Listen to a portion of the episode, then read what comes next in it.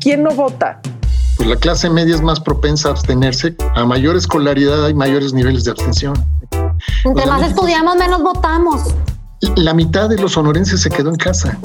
Son mentalidades y culturas diferentes. O sea, la gente está también cansada de que no pase nada, de que todo mal, el ciudadano decir yo puedo solo, ni siquiera se molestan en participar. El joven va a votar por su futuro. No, nos necesitamos todos a todos. Nos vemos el 6 de junio.